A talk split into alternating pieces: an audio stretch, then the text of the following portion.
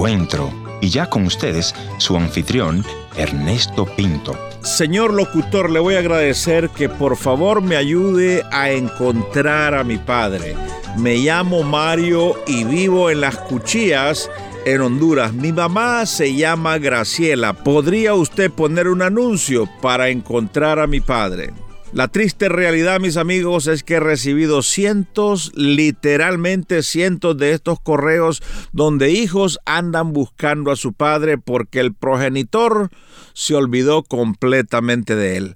Utilizó o abusó a su madre, jugó con los sentimientos de ella y no quiere saber absolutamente nada qué pasó después. Pero estos hijos andan desesperados buscando al padre si tú eres un padre que ha abandonado a sus hijos, yo te ruego, te pido, te ordeno que les busques, que les ayudes, que te prepares para enfrentar esa realidad.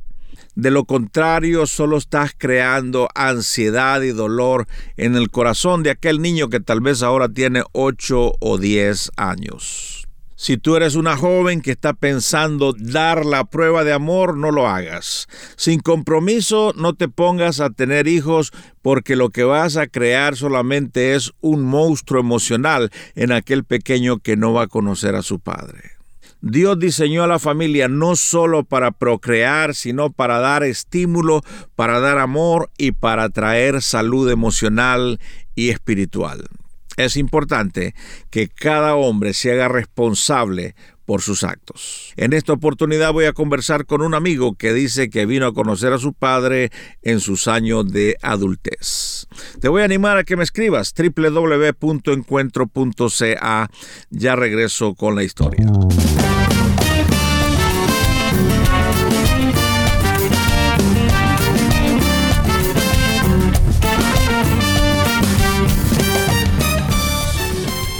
Nuestro invitado de hoy se llama Misraín Fernández y él nos contaba que su papá y su mamá lo abandonaron y él creció con los abuelitos. Cuéntenos, ¿sabe usted por qué papá y mamá le abandonaron?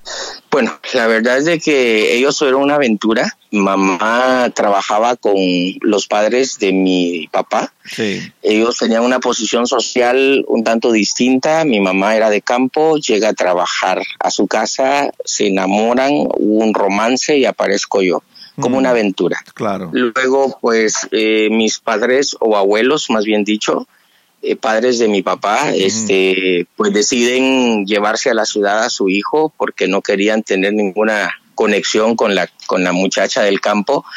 Y pues se vuelve un solo problema porque mis abuelitos maternos deciden pues eh, pelear algunos derechos, pero no se puede. Nunca más supe de mis papás, de mis abuelos, no supe ya más de ellos y pues hasta hace cuatro años que por la por los medios de Facebook conocí a, un medio hermano ya con matrimonio de mi papá.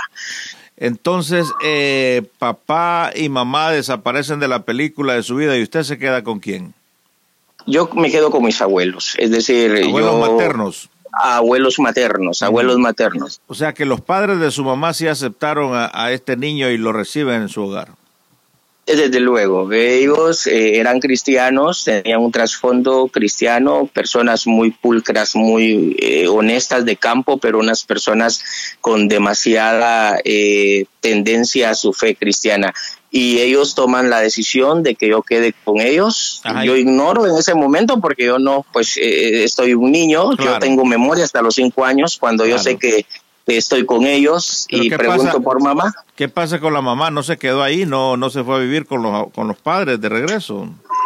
Pues la situación de vergüenza de la sociedad, de la comunidad, del que dirán la muchacha, mi madre tiene 16 años cuando eso ocurre, entonces ah. eso eh, da lugar a que ella por cuestiones morales, sin duda, pues se aleja de la comunidad hasta donde se puede y pues conviví cuando ella llegaba en algún momento a verme o eh, visitar a sus padres, pero su, su estilo de vida fue más fuera de, de, mi persona y de mis abuelos. O sea, o sea que su papá y su mamá fueron sus abuelos. Prácticamente sí. ¿A los cuántos años conoce usted a su mamá o que recuerda usted que conoce a su mamá? Bueno, yo eh, para los días que mis abuelitos fallecen, pude encontrar, eh, pude sentir más cerca el rostro de mamá. Es decir, que por años, desde mis seis años, yo sabía de mi mamá, sabía que al verla de lejos distinguía que era de ella, era ella, pero no tenía la peculiaridad de verle de cerca, abrazarla o pues tocarle su rostro. Hasta en ese entonces que hubo un acercamiento mucho más fuerte, pero fue poco tiempo porque su estilo de vida no me pareció, no lo vi bien, porque yo iba a la iglesia, había un estilo de vida de ella distinta a la mía. Entonces eso dio lugar a que nuestra relación no durara mucho tiempo y volvió ella prácticamente a hacer su vida. Cuando usted dice no estaba de acuerdo con el estilo de vida de ella, ¿qué era lo que pasaba?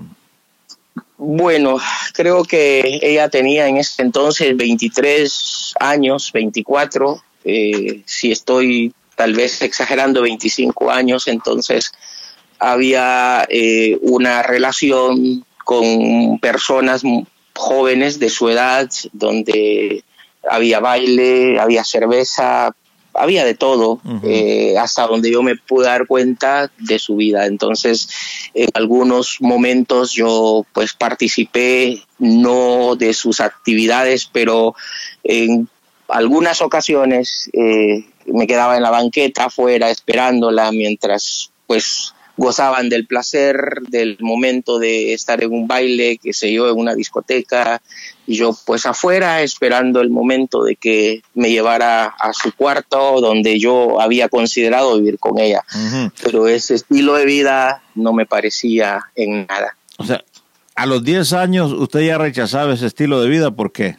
Uno, porque yo recuerdo haber conocido a Jesucristo cuando tenía siete años y mis escuelas dominicales, mis actividades de escuelas vacacionales, mi relación con la iglesia era, pues ya me había marcado en mi estilo de vida, mis valores, y creía que esto no iba a ayudarme en nada y no nos iba a ayudar en nada. Y alguna que otra vez mi consejo fue muy débil, pero, pero, pero apareció decirle, mamá, esto no está bien, sin embargo, podía más el estilo de vida que tal vez el consejo del niño. Interesante, ¿no? Que a los 10 años, eh, tal vez por la dureza de vida que vivió, ya había madurado a ese nivel de darle consejo a, la mamá. O sea, el niño se convierte en un adulto en ese momento. La verdad, eh, pastor, que sí, porque al final de cuentas eh, mi vida maduró de pronto. Yo me gustaba hablar mucho con personas mayores. Recuerdo de un pastor que era el pastor de mis abuelitos, que de su de sobrenombre me decía 1.9 por, por, por haciendo calidad a Josué, mi nombre, mi primer nombre. Entonces, siempre que me veía en la calle, que dice 1.9, entonces platicaba mucho con este pastor y siempre sus, sus consejos e, estaban relacionados a los valores. No olvide lo que abuelito o la abuelita le enseñaron, aun cuando usted esté en otro mundo. Y eso pues me marcaba tanto. Eh, y las muchas veces que hablé con algunas personas de la iglesia que me veían en la calle, que me veían circulando en la ciudad, este, siempre me decían que, que mis principios de, de, de, vida cristiana no se fueran de mí. Entonces eso me marcó mucho. Se sienta a mi lado, un abrazo me da. Él me dice, papi, le contesto que es. Con su almohadita se recuesta a mí y me dice, papi, yo quiero ser como tú. Todo niño anhela conocer a su padre y nuestro buen amigo Misraín dice que empezó en una búsqueda desesperada y encontró en Facebook a un hermano de él. Cuéntenos qué pasó, este hermano le lleva a su padre, ¿cómo se sucede eso? Bueno, eh, con mi hermano este, nos empezamos a, a ver en, en, nuestros perfiles de Facebook y hay un parecido bastante grande entre mi papá y yo. O sea que usted se conecta con un su hermano a través del Facebook. Es la primera vez que lo conoce a través del Facebook. Sí, a mis 22 años yo quise saber de mi papá. Hay una persona que estaba muy cerca, aunque ellos vivían en la ciudad capital de Guatemala y vivía yo a cerca de 100 kilómetros de distancia de la ciudad capital Eh, entonces, había una persona con la que sabía que había una relación porque ellos tenían un restaurante de comida china y eso permitía que, que, que habían relaciones con algunos cocineros. Y pues yo eh, hice algún par de visitas con ese amigo y me dio todas las pautas, quién era, dónde podría encontrarlo, etcétera y pues nunca se dio. Siempre en el corazón de un niño está el deseo de encontrar a papá. Ya Misraín, el hombre, se encuentra con este hermano en Facebook y cómo es esa conexión con el padre. Eh, empezamos a hacer el diálogo. eh, como le digo, 500 kilómetros de la capital, estoy acá ubicado y de acá comienzo a tener contacto con, pues, con mucha gente que me sigue y en particular con este mi hermano que comenzamos a dialogar. Uh -huh. Y llega un momento en que yo descubro que es mi hermano. Sí. Entonces, por las pláticas, por sus eh, relaciones de amistad que él tiene, yo sé el nombre de mi padre. Uh -huh. Entonces, eh, yo sé que él es mi hermano. Eh. O sea que por un momento usted no sabía que él era su hermano, hasta que eh, las cosas se vienen dando y se da cuenta que es su hermano y le pregunta por su padre. ¿Cuál es la respuesta? Tal vez a las tres, cuatro meses de estar platicando, yo le digo que necesito hablar con él. Y él me dice, me pones, me pones así pensativo cuando me dices eso, me dice él, porque ya creamos una confianza en, el, en el chat. Entonces, eh, me dice de qué se trata y yo empiezo a decirle para esto necesitamos encontrarnos en un lugar y es así como, como empezamos a encontrarnos en un lugar y abordamos el tema uh -huh. y fue algo bonito pero así como de nervios de tensiones y él me acepta gracias a Dios él me acepta en el momento que yo le digo se queda en shock pero él, él es menor que yo o sea que hasta ese momento usted le dice yo soy tu hermano yo soy tu hermano, mm. yo soy tu hermano. Entonces se queda como 30 segundos silencio y, y me dice, ah, tú eres hermano de mi papá. Entonces él como que quiso, quiso obviar, me dijo, tú eres hermano de mi papá, me dijo, no eres mi hermano, me dice, tú eres hermano de mi papá, me imagino que mi abuelito, este, pues hizo algo por ahí en la calle, me dice, y de ahí nacís, no, yo soy tu hermano, mi papá es tu papá, o sea, yo lo enfrenté de esa manera. Uh. Señor, yo quiero ser como tú, porque Él quiere ser como yo. Yo quiero ser un buen ejemplo, sus ojitos puedan ver. Señor, ayúdame a enseñarle que pueda entender. Y yo quiero ser como tú porque él quiere ser como yo.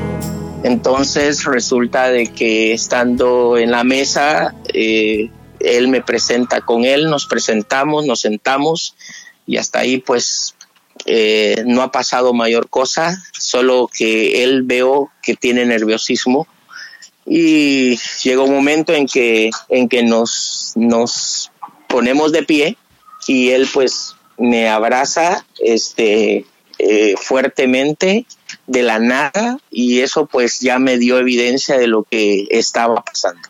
¿Cuántos años tenía ahí cuando ese abrazo? Tenía 39 años de edad. A los 39 años recibe el primer abrazo del padre. El, sí, a los 39 años recibo el primer abrazo de papá. Señor, yo quiero ser como tú, porque él quiere ser como yo. Yo quiero ser un buen ejemplo que sus ojitos puedan ver. Señor, ayúdame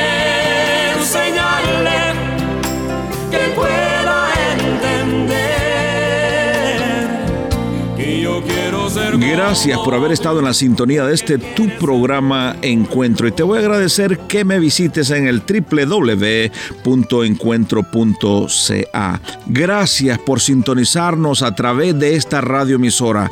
Yo soy tu amigo Ernesto Pinto y al despedirme quiero recordarte que Dios te ama y yo también.